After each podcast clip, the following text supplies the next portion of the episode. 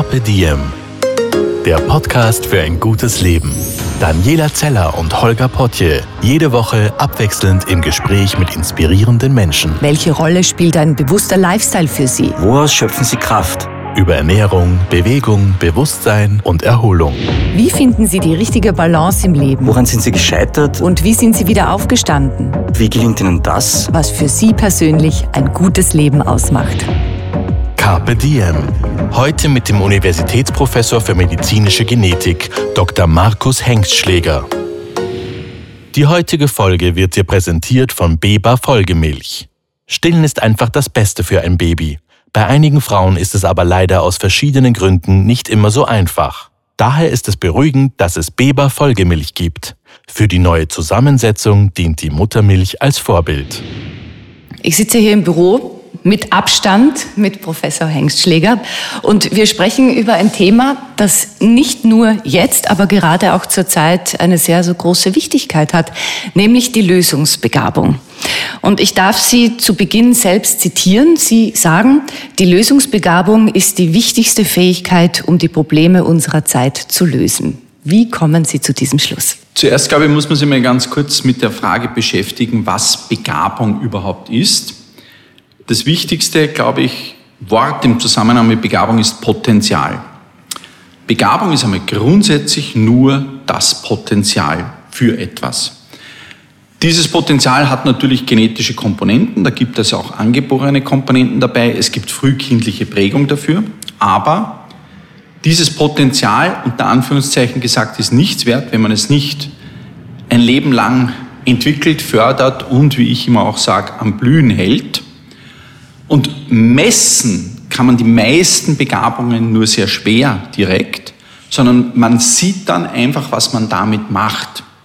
Also eine musikalische Begabung ist einmal grundsätzlich das Potenzial, musikalisch mhm. zu sein. Aber was man jetzt damit macht, singen, ein Instrument erlernen und spielen etc., ist dann das, was man auch sichtbar sieht. Es gibt in der Wissenschaft eine ganze Reihe von Begabungen oder Begabungsgruppen. Eine habe ich jetzt schon angesprochen, die musikalische Begabung, sprachliche Begabungen, logisch-mathematische Begabungen. Es gibt aber auch inter- und intrapersonelle Begabungen. Also das eine ist, sich selbst gut zu kennen, zu verstehen und selbst zu wissen, wie man selbst tickt. Interpersonelle Intelligenz, Begabungen sind Dinge, wo man sagt, wie weit kann ich auf andere Menschen eingehen, zugehen, mit denen umgehen. Das sind alles, wie gesagt, Potenziale.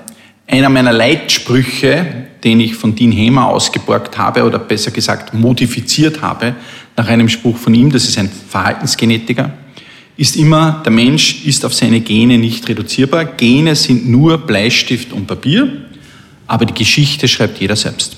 Und die Lösungsbegabung nun ist die Begabung zu sagen, inwieweit bin ich in der Lage, ein Problem, eine Fragestellung mit neuen Ansätzen, Ideen, kreativen Konzepten zu lösen. Mhm. Woran erkennt man den Menschen, vielleicht schon im sehr, sehr jungen Alter, die über eine hohe Lösungsbegabung verfügen? Also ich glaube, wenn man sich sozusagen ein bisschen mit der Biologie des Menschen beschäftigt, ich bin ja von meiner Ausbildung her ein Biologe, bin ja kein Arzt, ich bin ein Genetiker, ein Biologe. Mich interessiert der Mensch daher auch in seiner biologischen Gesamtheit und dann muss man zu dem Schluss kommen oder es kommt, man, man kommt zu dem Schluss, der Mensch ist eigentlich einerseits das vernunftbegabteste Wesen auf dieser Welt. Er ist aber auch das sozialste Wesen auf dieser Welt. Das heißt, äh, zum Beispiel kann man aus Beobachtungen Schlüsse ziehen, wie wenn man zweieinhalbjährige Kinder vergleicht mit Schimpansen, dann sieht man, dass die mentalen Fähigkeiten sehr ähnlich sind, aber wenn es um soziales Lernen geht, soziale Vernetzungen geht etc., ist der Mensch dem Schimpansen enorm überlegen.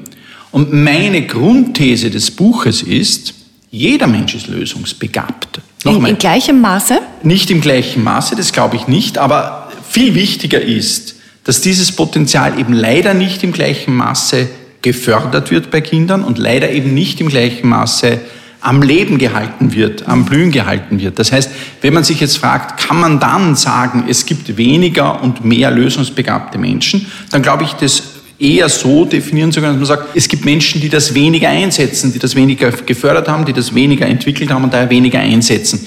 Die Frage, inwieweit jetzt, und da ja das auch wieder so eine Begabungspotenzialfrage ist, kann man das überhaupt messen?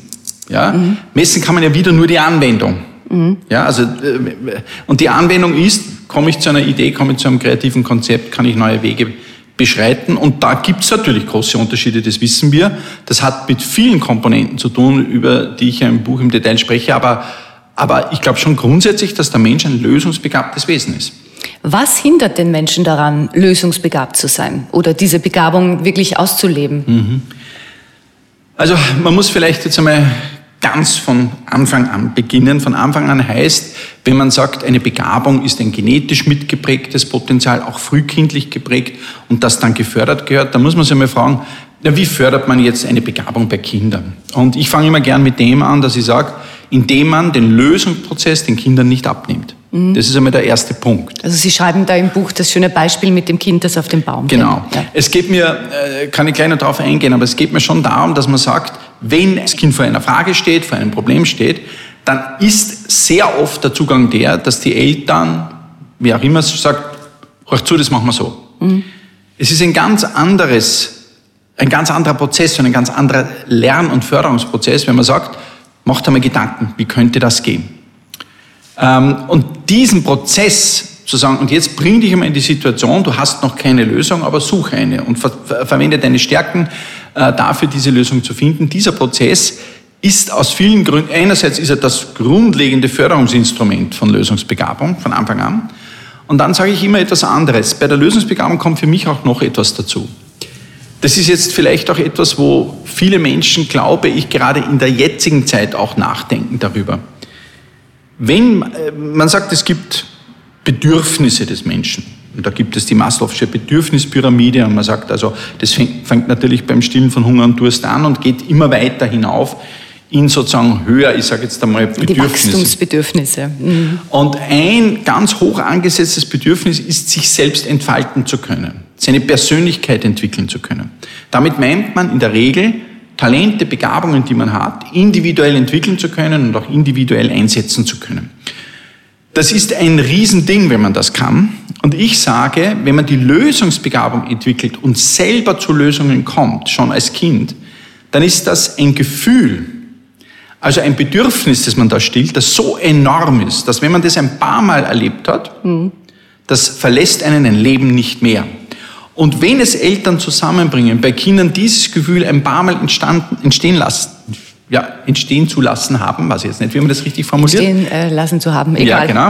Äh, dann, dann haben diese Kinder das erlebt. Und das einmal erlebt. Ich sage immer, es gibt überhaupt nichts Cooleres als eine gute Idee. Mhm. Es gibt nichts Lässigeres im Leben, als zu sagen, die Lösung ist von mir. Ich habe sie gefunden und die ist von mir.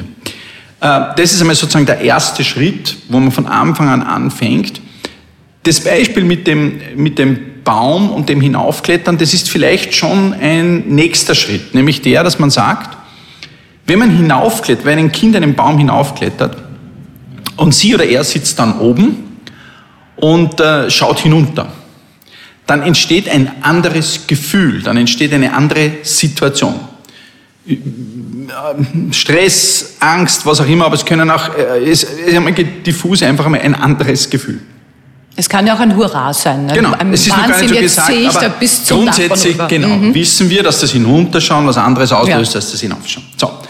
Und jetzt ist dann die Frage, wie komme ich wieder runter? Und wenn ich jetzt in dieser neuen Situation bin, dann gibt es natürlich die Möglichkeit, dass Eltern in der Nähe sind, sagen, bitte rühr dich nicht, ja, mach gar nichts, wir holen denk die Feuerwehr. nicht nach, wir holen die Feuerwehr, wir machen jetzt, wir holen dich da runter. Mhm. Ich habe überhaupt nichts dagegen, dass man die Feuerwehr holt, aber ich hätte gerne, dass das Kind oben in dieser neuen Situation sich seiner Stärken besinnt und lösungsbegabt an die Sache rangeht und sagt, okay, entweder ich traue mir zu, meine Stärken wieder so einzusetzen, dass ich wieder runterkletter, oder ich bitte irgendjemanden, Freunde, Eltern, was auch immer, eine Leiter zu holen, oder eben sogar von mir aus, ich komme auf die Idee zu sagen, Leute, da gibt es einen Grund, warum ich da jetzt nicht runterkomme, der kann sein, ich traue es mir im Moment auch nicht zu. Das ist auch etwas, was man durchaus als zulässig, glaube ich, ansehen muss. Und dann bitte holst die Feuerwehr. Aber mir geht es darum, dass lösungsbegabt der Mensch ist, der selber von sich aus sagt, jetzt, da ist ein Thema, da gibt es eine Fragestellung und ich mache mich an die Frage der Lösung. Aber wenn Sie mit, da kommt jetzt eine längere Antwort auf die Frage, sozusagen, wie fördert man das oder wie entwickelt man, weil es gibt einen Ansatz, der dann schon wieder noch ein bisschen später ist. Das ist dann der, wenn es darum geht zu sagen, was muss eigentlich ein junger Mensch, ein Kind, aber ein junger Mensch auch, sein Leben lang sich aneignen, um lösungsbegabt zu werden oder zu bleiben. Da habe ich die Begriffe eingeführt, gerichtete und ungerichtete Bildung.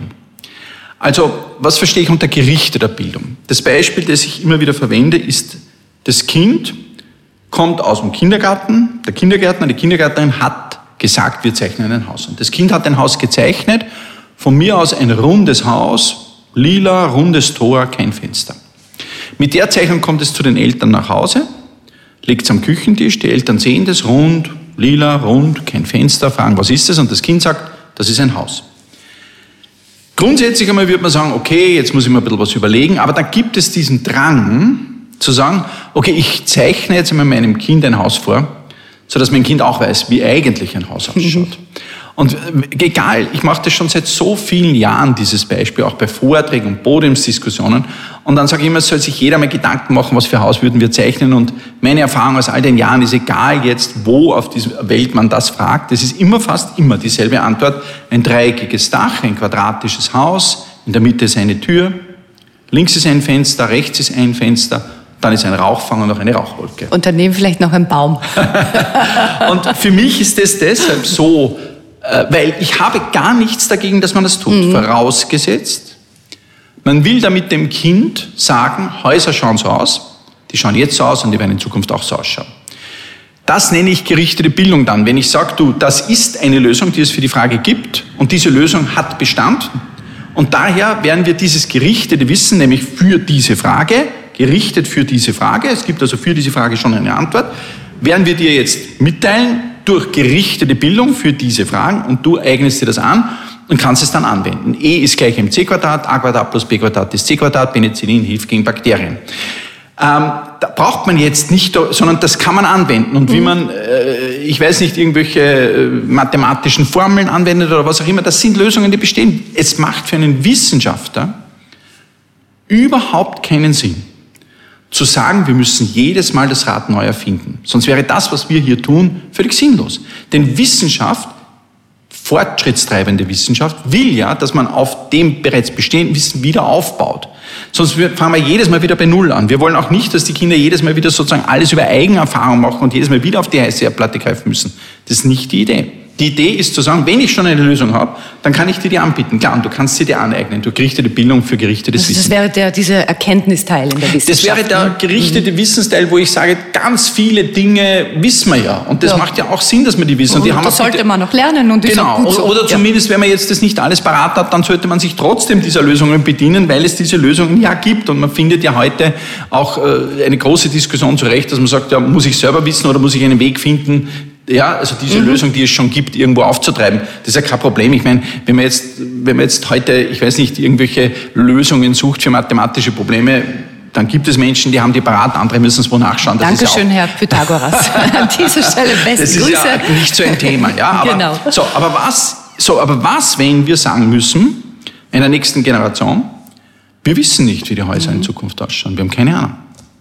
Und dann gibt es den Trend zu sagen, ja dann was soll man dann machen? Ja? Dann weiß ich auch nichts. Also wenn man nicht weiß, wie die Häuser ausschauen, was tun wir dann? Und dann sage ich, dann geht es um ungerichtete Bildung, ungerichtetes Wissen zu transferieren in die nächste Generation. Das sind Kompetenzen, die dieses Kind empowern, selber sich Gedanken zu machen, vielleicht mache ich ein ganz neues Haus, vielleicht mache ich meinen Vorschlag, Vielleicht schaue ich mir dann einmal an, ob dieser Pilot auch funktioniert und vielleicht baue ich das sogar eines Tages und probiere das einmal aus. Das wäre dann eine neue Lösung, die sich sozusagen auf diese neue Situation einstellt. Dafür braucht man eine Menge ungerichteter Kompetenzen, eine Menge ungerichteter Bildung.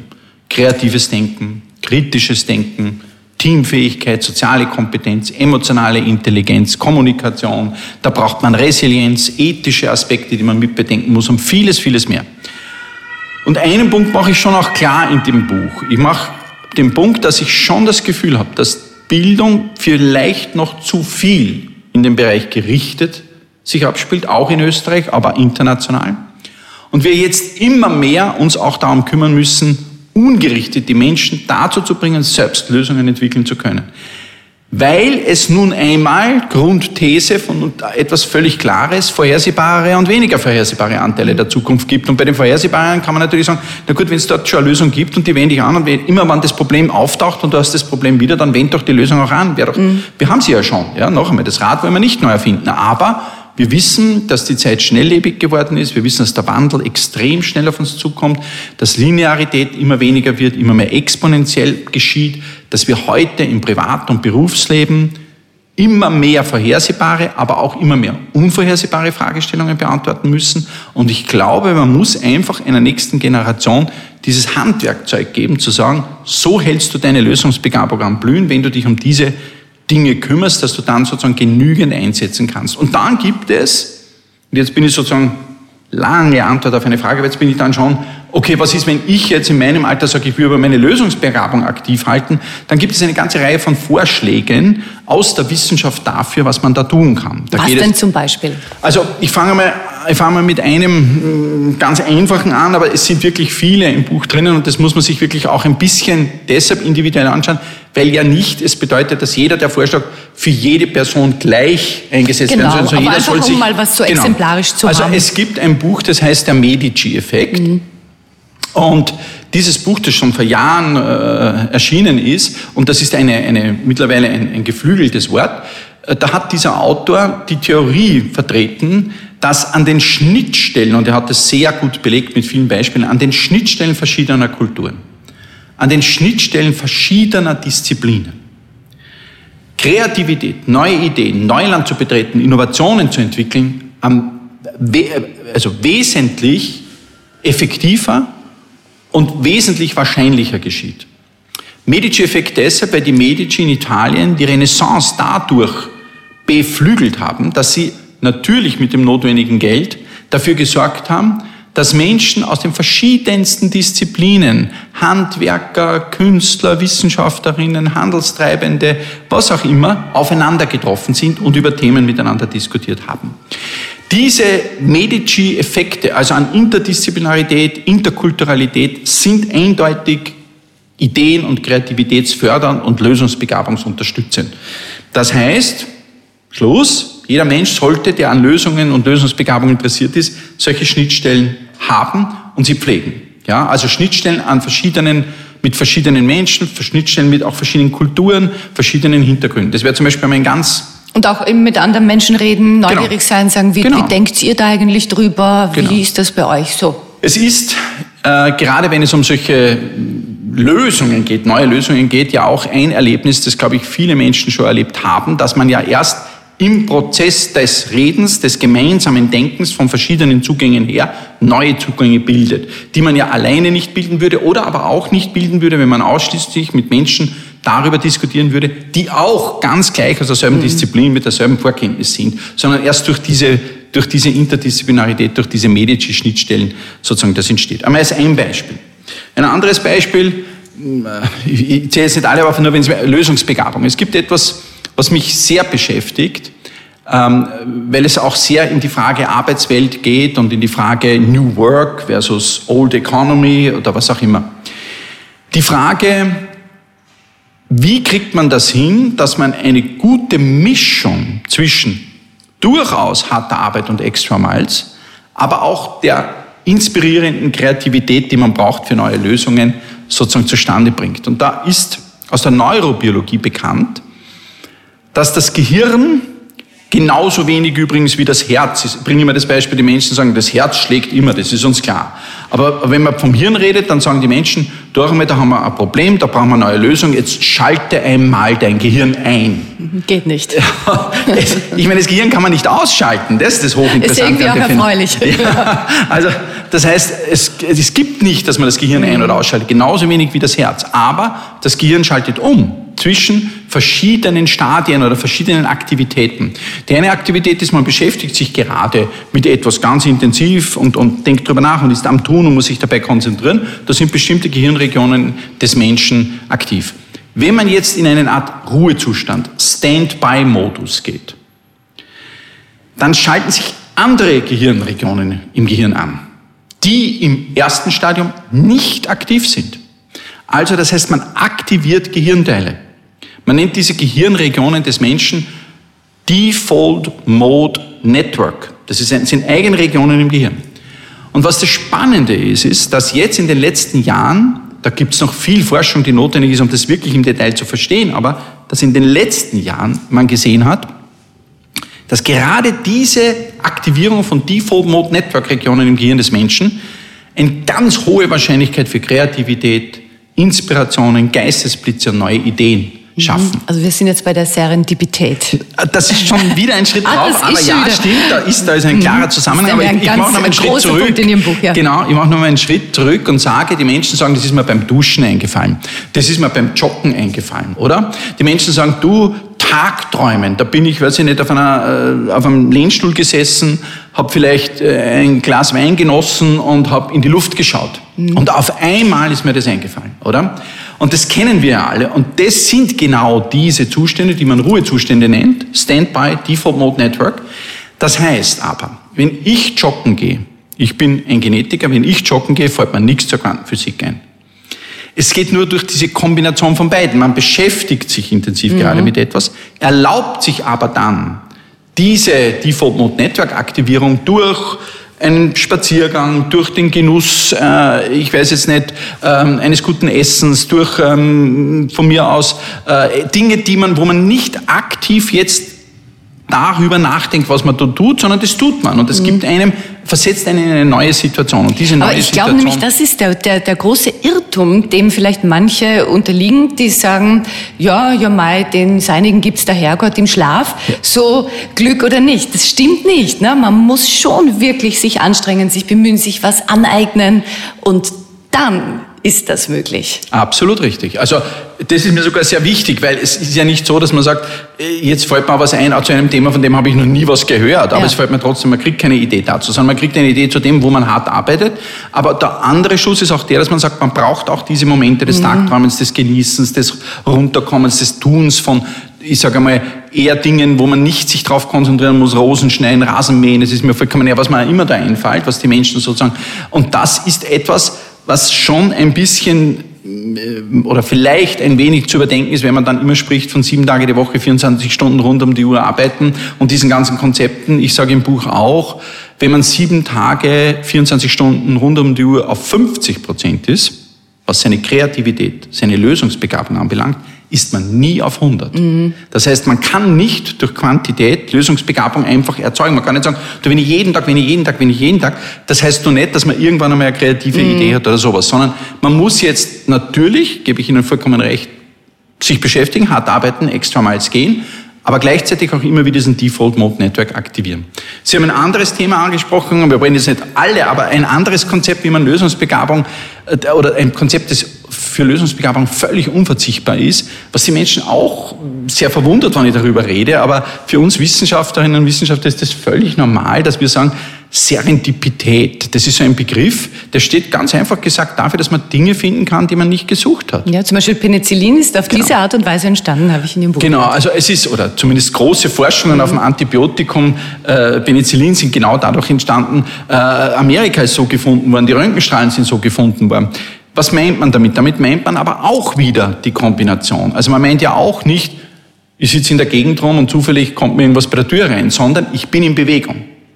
Mit offenen Augen und offenen Ohren in Bewegung sein. Heißt, ich setze mich mit was auseinander. Ich beschäftige mich mit Menschen. Ich höre zu. Ich rede. Ich betreibe, Wissenschaft ist das, glaube ich, wir machen den ganzen Tag nichts anderes. Lesen, reden, zuhören, diskutieren, gemeinsam Ideen entwickeln, etc. Und bei diesem Tun, wenn man das mit offenen Augen und offenen Ohren macht, gibt es eben die gute Chance, dass man Dinge findet, die man sucht. Klar, ist sowieso das Ziel. Aber dass man eben auch Dinge findet, die man nicht sucht. Mir ist hier ganz wichtig der Umkehrschluss. Der Umkehrschluss ist der, wer sich nicht bewegt, wer nicht in Bewegung versetzt wird und vor allem ein Leben lang in Bewegung bleibt, das ist mir dieses, ein, ein lieber Freund von mir ist der Alan Webber. Der Alan Webber war der ehemalige Herausgeber des Harvard Business Reviews und wir haben einen Think Tank in Oberösterreich gegründet vor zehn Jahren, vor über zehn Jahren. Der heißt Academia Superior und der Ellen war der langjährige Begleiter. Wir haben das gemeinsam moderiert im wissenschaftlichen Bereich.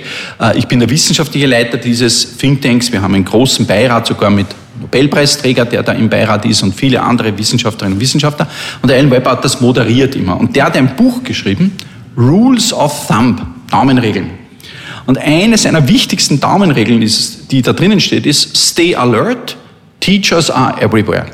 Also bleib immer wachsam, sei immer aufmerksam, du kannst immer was lernen. Da gibt's immer, egal wie oder was, hör einfach zu, schau dir das an, wie machen das und schon hast du einen Beitrag für dich wieder für das, was du machen willst im Privat- und Berufsleben.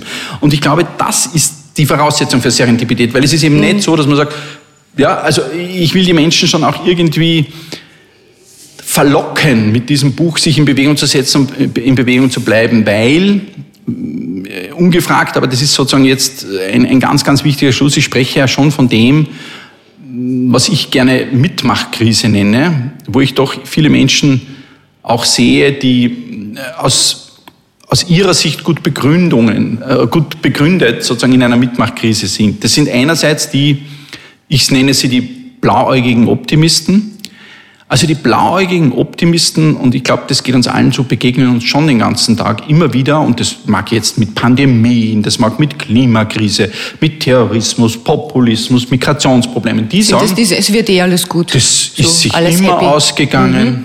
auf dieser Welt. Mhm. Es wird sich diesmal auch ausgehen. Ja? Und dann kommt es, die werden das schon machen. Und Wer sind die? Die, genau, die, die sind einmal auf jeden Fall die anderen. Ja, das heißt, ich bin sofort in dieser Mitmachkrise, wenn ich sage, die werden das schon machen, heißt, ich muss ja da jetzt gar keinen Beitrag leisten, die machen das. Da hat man früher äh, gesagt, äh, der König ja, wird mhm. das schon richten. Oder mhm. dann hat man viele, viele Jahre war die Politik und die verschiedensten politischen Konzepte, die man da äh, ausprobiert hat in den letzten Jahrhunderten oder Jahrhunderten, wenn man so will. Aber man könnte sagen, das sind die Menschen, die sich mit einem Lächeln ihrer Ohnmacht hingeben. Also vor allem, was mich stört, ist, dass es jetzt auch noch dazu in meinen Berufszweig hineinfällt, weil jetzt hört man ja, die Wissenschaft. Mhm. Ja, das muss die Wissenschaft machen. Dafür gibt's die. Und besonders beliebt, und da gab's viel Literatur in den letzten Jahren, und ich beschäftige mich mit dem Thema der Lösungsbegabung jetzt schon seit einigen Jahren. Also eigentlich seit dem Erscheinen meines letzten Buches, was jetzt, das habe ich 2011 geschrieben, also vor neun Jahren, ist vor acht Jahren erschienen. Und seitdem beschäftige ich mich jetzt mit der Frage, also was ist aber eigentlich die Begabung, die ich für die wichtigste halte, die gefördert gehört. Und seitdem erlebe ich immer mehr, dass Literatur kommt, wo Menschen sagen, du, die Kombination aus künstlicher Intelligenz, digitaler Transformation plus Gen- und Biotechnologie wird einen Menschen schaffen, ja, nicht mehr Homo sapiens, sondern Homo Deus, der wird überhaupt nicht mehr sterben, der wird nie mehr krank sein, immer glücklich sein und jedes Problem, für jedes Problem eine Lösung aus dem Ärmel schütteln. Ja. Was ich in dem Buch halt schon auch klar mache, und da nehme ich mir auch die Zeit in den Kapiteln, das zu erklären, die Wissenschaft gibt das überhaupt nicht her. Mhm. Weder, dass da ein genoptimierter Mensch jetzt vor der Tür steht, der all diese Themen gelöst haben wird, okay. noch, dass eine digitale Transformation uns von all diesen Dingen, ich sage einmal, ähm, äh, die Wissenschaft kann und will es nicht. Sie kann es nicht, aber sie will es ja auch nicht, den, die Menschen von ihrer Verantwortung sich gegenüber oder dem Planeten gegenüber sozusagen einfach zu entheben und sagen, kümmert euch nicht drum, wir werden das schon machen. Das geht nicht. Und das hat, das steht weder vor der Tür, noch funktioniert es grundlegend. Und daher muss man das einfach einmal gesagt haben, dass es ohne diese Eigenfahrt, ohne den Beitrag der Menschen nicht geht. Die zweite Gruppe macht mir aber genauso viele Gedanken, auch in einer Mitmachkrise, die eingefleischten Pessimisten. Mhm. Die sagen, das geht sich nicht aus. Ja? Also, und wenn sich's jetzt nur einmal ausgeht, aber das nächste Mal geht sich sicher nicht mehr aus. Und die wissen auch warum. Und schon wieder ist mein Fach, ja, steht schon wieder irgendwo im Zentrum, weil die sagen, du evolutionsbiologisch, genetisch, der Mensch ist im Grunde schlecht. Und das ist logisch, weil Survival of the Fittest bedeutet ja nichts anderes, als dass der Stärkste, der Selbstsüchtigste, der Machtgierigste, der Xenophobste sich am Ende durchsetzt, ist doch klar. Und er ist der Mensch im Grunde schlecht. Also wenn die Biologie und Genetik da was beitragen kann, dann ist vollkommen klar, der Mensch ist nicht im Grunde schlecht. Aber Sie schreiben, im Umkehrschluss bedeutet das nicht, dass der Mensch im Grunde gut sei. Sie haben das vollkommen richtig erkannt. Das ist nämlich der Wichtige. Der Mensch ist weder im Grunde gut, noch ist er im Grunde schlecht. Der Mensch ist das Produkt von drei Komponenten. Das eine ist sein genetisches Rüstzeug, das er von Geburt an mit hat. Ja, Homo sapiens gibt es jetzt seit 300.000 Jahren. Genetisches Rüstzeug hat, erlebt immer wieder Veränderungen, aber grundsätzlich ist das sozusagen das genetische Rüstzeug, mit dem jeden Menschen heute auf die Welt kommt. Zweite, Umwelt. Klar, haben wir gerade besprochen, alle möglichen Themen. Und das dritte ist die Epigenetik. Die Epigenetik bedeutet, wir verstehen heute viel besser, dass Menschen selbst einen Einfluss darauf haben oder die Umwelt, welche Gene man zu welchen Zeit verwendet mhm. und welche man ausschaltet. Das ist noch einmal eine größere soziobiologische Brücke. Also das heißt, noch einmal mehr Kombination aus Umwelt und Genen, weil einer sagt mal, es gibt die DNA, die verändert sich mal nicht so im Leben, gar nicht, und dann gibt es eben die Umwelt, die ist sozusagen sowieso volatil und das hat Einfluss. Aber jetzt gibt es noch die dritte Komponente, dass man sagt, ja, aber was sich von diesen Genen, der Mensch hat 21 bis 22.000 Gene, er hat 3,3 mal 6 10 hoch 9, 3,3 mal 10 hoch 9 basenbare DNA. Und das ist jede Menge, aber da kann man verschiedene Dinge einschalten, ausschalten, unterschiedlich verwenden. Das sind epigenetische Steuerungsmechanismen. Und jetzt wissen wir daher, dass der Mensch noch mehr als wir bisher angenommen haben, selbst in der Hand hat. Mhm. Das macht die Anlage-Umwelt-Debatte noch komplizierter. Noch, noch ne? spannender. Eine der größten Fragen, die noch nicht so ganz genau, geklärt noch spannend, ist. Ja. Aber es ist, es ist daher, auf der einen Seite ist das eine Riesenchance, mhm. zu sagen, ich habe mehr in der Hand, als man vielleicht früher geglaubt hat. Auf der anderen Seite ist es aber vor allem auch eine Riesenverantwortung. Ich, ähm, ich erzähle immer diese Geschichte, eine Parabel, die sehr oft verwendet wird in der Literatur, aber mir gefällt sie einfach so gut, wo der Großvater vor dem Enkelkind sitzt und sagt, in jedem von uns, jetzt ein bisschen abgewandelt, in jedem von uns gibt es zwei Wölfe.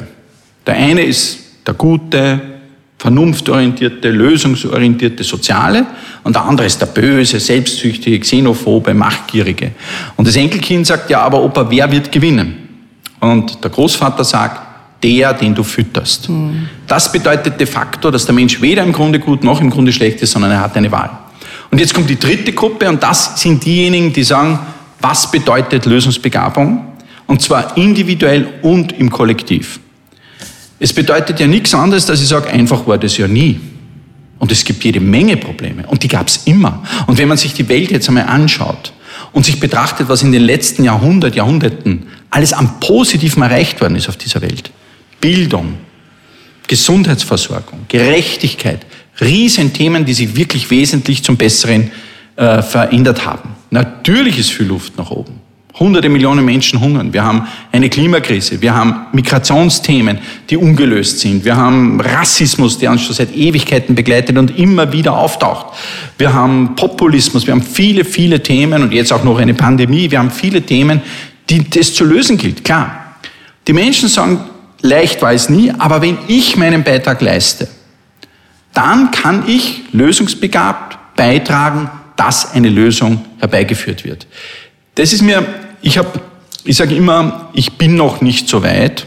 Ich weiß überhaupt nicht, ob ich jemals so weit komme, aber ich bin auf jeden Fall jetzt noch nicht so weit, dieser Covid-19-Pandemie irgendetwas Gutes abbringen zu wollen. Mhm. Es fangen jetzt schon so viele Menschen an und sagen, ja, aber da gab es ja dann auch, und am Ende wird es schon sehen, das hat uns auch einen Vorteil.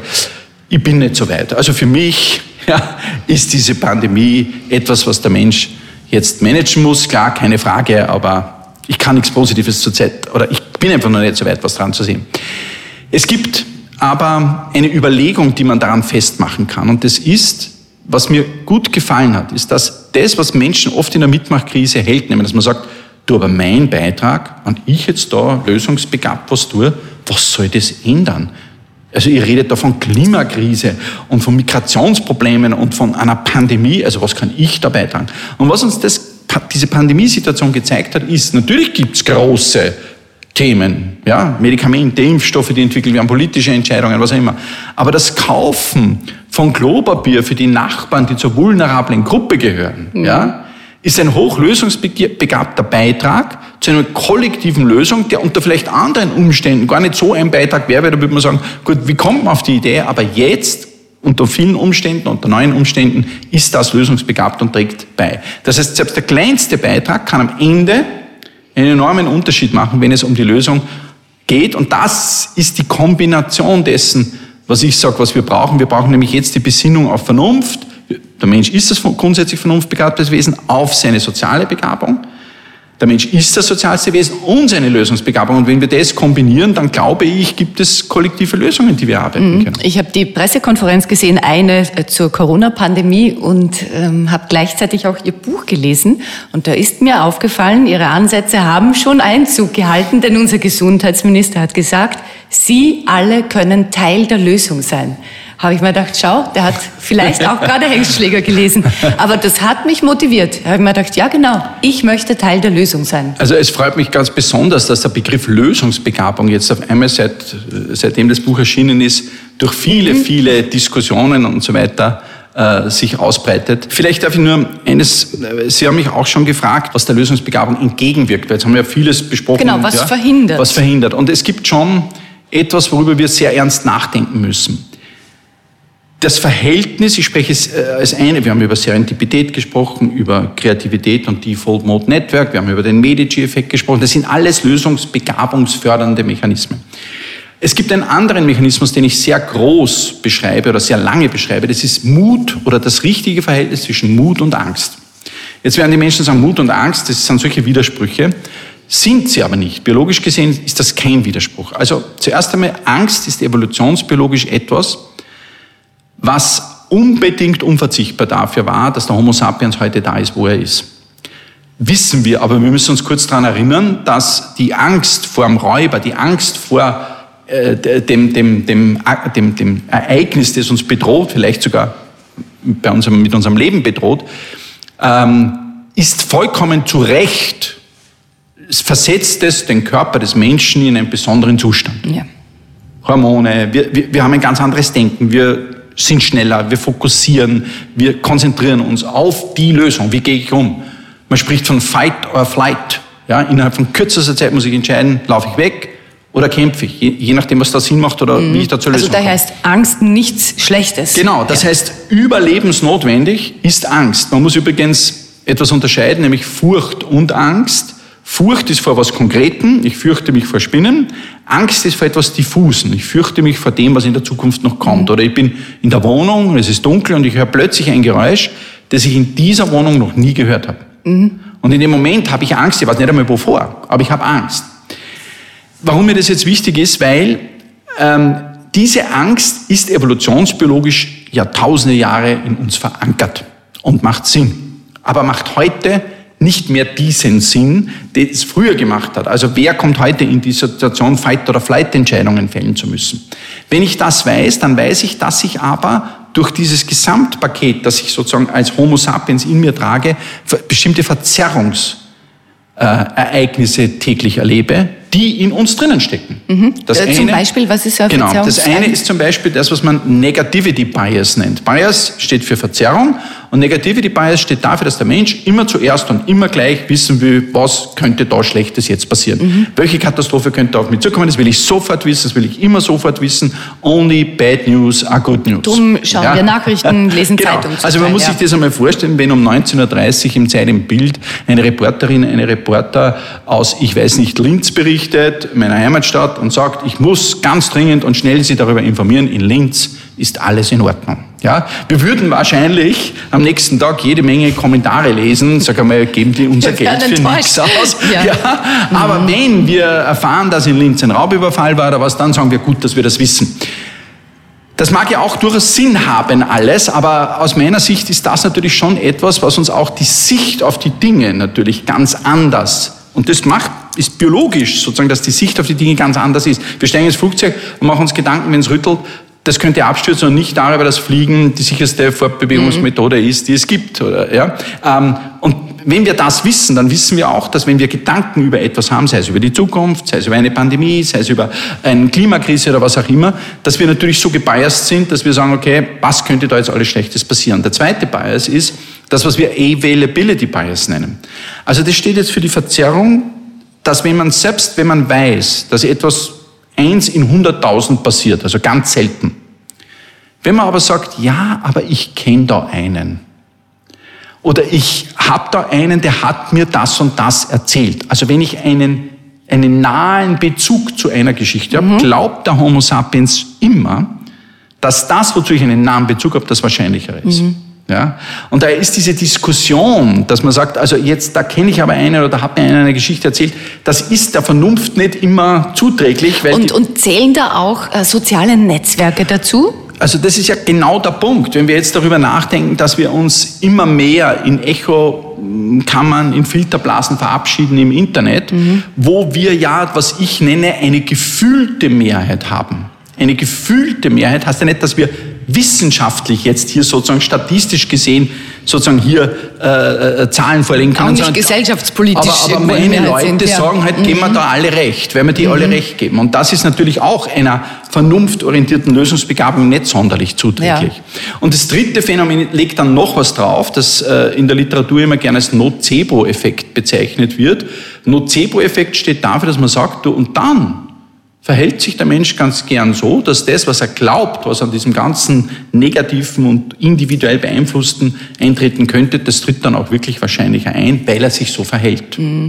Und wenn wir das bedenken, dann müssen wir wissen, dass Lösungsbegabung wirklich die Besinnung braucht auf Vernunftbegabung, Soziales, Unaufgeregtes, faktenorientiertes Herangehen an die Sache. Denn als andere, der Mensch denkt halt nur noch mal in diesen zwei Kategorien. In der einen, wo er sagt, ich versuche jetzt einmal äh, mich sozusagen wirklich auf das zu konzentrieren oder herauszufinden, was sagen die Fakten. Und das andere ist das intuitive, instinktive, das uns ja Millionen, oder zumindest Jahrtausende jetzt begleitet. Homo sapiens 300.000 Jahre, aber, oder zumindest 300.000 Jahre auf dieser Welt. Warum ich das sage, ist, weil das merken wir schon sehr. Ja, wir merken jetzt in vielen Diskussionen, dass wir das auseinanderhalten müssen, sonst klappt das nicht. Mhm. Und Sie haben auch vom Mut gesprochen. Und äh, ich, ich behaupte jetzt, oder das ist ein Schluss, den ich gezogen habe aus dem Buch, Menschen, die ihre Lösungsbegabung nützen, trainieren, sind die mutigeren Menschen. Also es ist so, ähm, ja, auf der anderen Seite muss ich natürlich sagen, dass ich im Buch auch ein bisschen für etwas argumentiere, was ich Mut aus Sicherheit nenne. Mhm. Mut aus Sicherheit, äh, gerade zum Beispiel im Unternehmertum, ich sage, der Unterschied zwischen Management und Leadership für mich ist, Management ist, ich manage den vorhersehbaren Teil der Zukunft, so gut ich das kann. G&V, Bilanzen lesen, Personalentscheidungen fällen etc. Leadership bedeutet, aber ich habe auch irgendwie die Idee, das Unternehmen, auf welcher Ebene auch immer ich verantwortlich bin, in Neuland zu führen, mal was auszuprobieren, Innovationen, was zu riskieren, neue Dinge, kreative Ideen, neue Lösungen zu entwickeln. Jetzt, ich nenne das in der Wissenschaft sogenannte Yes or Yes und Yes or No Projekte. Ein Yes or Yes Projekt ist ein Projekt, wo man sagt, also ich weiß ungefähr, was da rauskommt. Ich weiß auch, dass da was rauskommt, wenn ich das mache. Dann mache ich das. Dann kommt das auch ungefähr raus. Also es ist ziemlich vorhersehbar. Dann kann man das veröffentlichen. Dann hat man damit auch sozusagen etwas vorzuweisen, womit man für Geld, für Drittmittelförderungen an den Universitäten einreichen kann. Wenn man dieses Geld also dann gemacht hat, dann kann man auch etwas riskieren, sogenannte Yes-or-No-Projekte mhm. betreiben. Das sind solche, da weiß man nicht, was rauskommt. Man weiß äh, gar nicht, ob überhaupt was rauskommt, aber wenn was rauskommt, ja, dann kann das ein großer Durchbruch sein, weil das eben das, Unver das Unvorhersehbare, das Unwahrscheinlichere betrifft. Und das ist ja so, wenn man, wir hier im Haus gelingt uns immer wieder in Journalen wie Nature Immunology, Nature Communications zu publizieren. Das sind so die hohen, höchsten Journale der Welt. Aber man muss auch immer bedenken, dass hier auch immer wieder ein Risiko gegangen werden muss. Ja? Und wenn ich ein Unternehmen, wenn ich jetzt bedenke, ein Unternehmen, dann sage ich, diese Relation zwischen Sicherheit, und dieser, ich sage jetzt einmal, Flexibilität, Innovation, Risiko geben. Diese Relation schafft Mut aus Sicherheit. Also wenn man ein Leben lang oder wenn man nur das Konzept fährt, Sicherheit, dann kann das sein, dass man eine hohe Auftragslage hat, dann kann das sein, dass das Unternehmen floriert, aber eine kleine Idee von irgendeiner Konkurrenz, eine disruptive Innovation kann mich vom mhm. Markt fegen. Siehe ja. Nokia zum Beispiel. Genau, ja, ein gutes mhm. Beispiel dafür. Umgekehrt aber, wenn ich nur Risiko fahre, ja, und ich habe ein paar Jahre Pech, unter Anführungszeichen, dann kann es sein, dass mir die Kraft ausgeht, dass mir das Geld ausgeht, dass mir die Luft ausgeht und ich auch keinen Erfolg mhm. habe. Das heißt, ich sehe schon ein bisschen dieses gleichzeitige Beschäftigen mit vorhersehbaren Anteilen, aber auch unvorhersehbaren Anteilen. Also etwas zu riskieren, aber den Mut auch immer wieder aus einer gewissen Sicherheit herauszunehmen. Und aufs Individuum gebrochen, glaube ich, ist das der beste Weg für Resilienz. Denn man sagt immer wieder, also es kommt nicht darauf an, wie oft man hinfällt, es kommt darauf an, wie oft man aufsteht. Aber die Frage ist doch, wo nehme ich das her?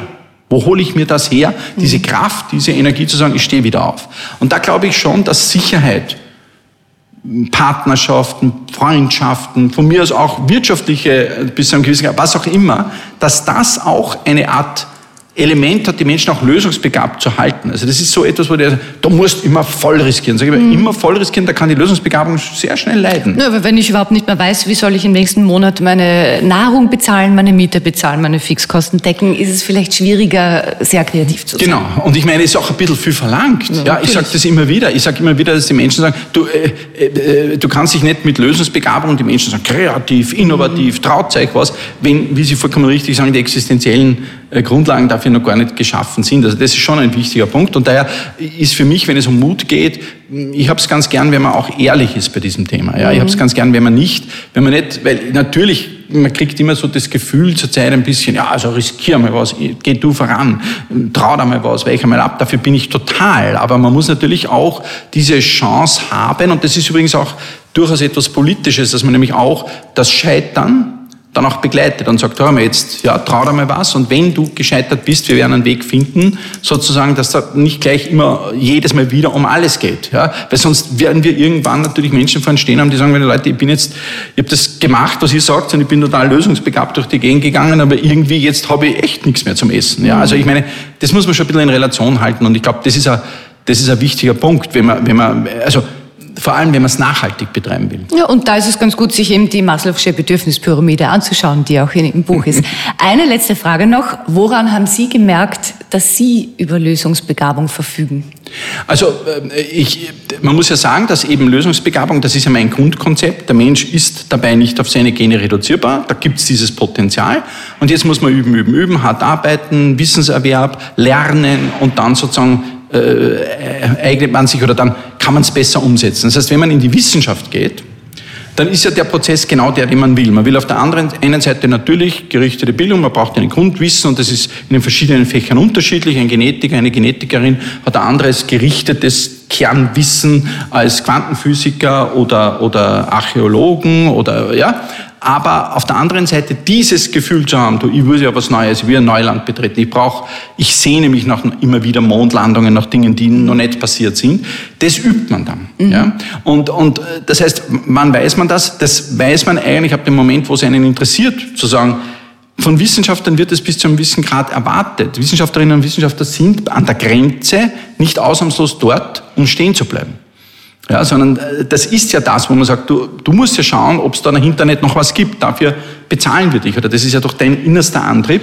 Das heißt, äh, Lösungsbegabung und Wissenschaft sind untrennbar miteinander verbunden. Aber ich sage schon, das ist ein Leben lang also es ist ein Stück Arbeit, es ein Leben lang am, am, am Blühen, am Wirken zu halten. Und die Instrumente, die ich eben vorschlage, ob man die jetzt in der Politik anwendet, in der Bildung, ob man jetzt beim Talentmanagement, ob man das jetzt in der Wissenschaft, natürlich ist das etwas, wo, wo, wo ich einen ganz direkten Bezug habe, aber genauso im Leadership, im Unternehmen, in der Arbeitswelt. Man muss immer sich die Arbeit antun, Lösungsbegabung im Fokus zu haben. Das ist etwas, was nicht einfach automatisch läuft. Das ist ein großes Schlusswort. Ich danke Ihnen sehr für Ihre Zeit, Herr Professor Markus Hengstschläger. Ich sage Dankeschön. Der Sponsor dieses Podcasts ist Beba Folgemilch. Beba Folgemilch enthält das einzigartige Beba-Protein. Damit ist ein altersgerecht optimierter Eiweißgehalt gemeint. Denn ein Baby braucht nicht immer gleich viel Protein. Der Bedarf nimmt ab, je älter das Baby wird. Mit Muttermilch erhält das gestillte Baby immer die richtige Menge an Protein. Dieses Proteinprinzip hat sich Beber zum Vorbild genommen. Mehr von Carpe Diem gibt es auf Soundcloud, iTunes, Google Play oder Spotify. Jetzt abonnieren und liken. Das Carpe Diem Magazin erscheint alle zwei Monate. Besucht auch unsere Social Media Portale auf Facebook, Instagram und YouTube und unsere Website carpediem.live. Carpe Diem, der Podcast für ein gutes Leben. Wenn euch der Carpe Diem Podcast gefallen hat, dann schenkt ihm 5 Sterne bei Apple Podcasts. Wir freuen uns über eure Kommentare und sind jetzt auch direkt über podcast.carpediem.live erreichbar. Wir freuen uns über Anregungen, Kommentare und Ideen. Nächste Woche Holger Potje im Gespräch mit der Das Mundwerk Foodbloggerin Melanie Limbeck.